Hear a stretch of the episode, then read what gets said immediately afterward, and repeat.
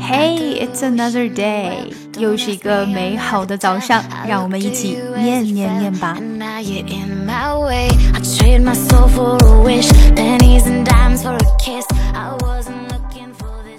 Perhaps one of the strangest acronyms on this list. USB stands for Universal Serial Bus, or a standard connection socket for computers and other electronic equipment. 慢速的一遍。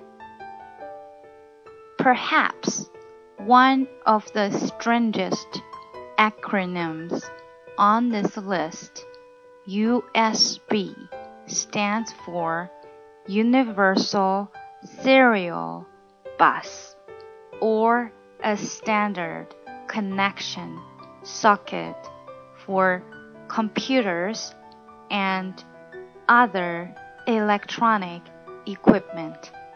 好，下来我来用英文解释一下什么叫做 acronym。A word formed from the initial letters or groups of letters of words in a set of phrases or series of words and pronounced as a separate word, as WAC for Women's Army Corps, OPEC for Organization of Petroleum Exporting Countries, or LORAN from Long Range Navigation.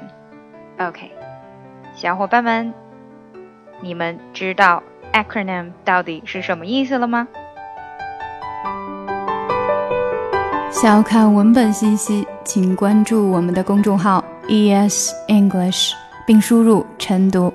如果你想要进一步的提高英语，可以咨询我们的纠音计划或畅学计划。参加纠音计划的同学可以得到特别版的练习，我也会在群内每天为同学提供帮助。每天跟寇姐一起念念，美化发音，增进听力。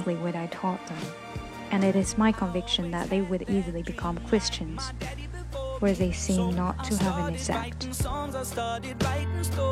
Something about that glory just always seemed to bore me, cause only those I really love will ever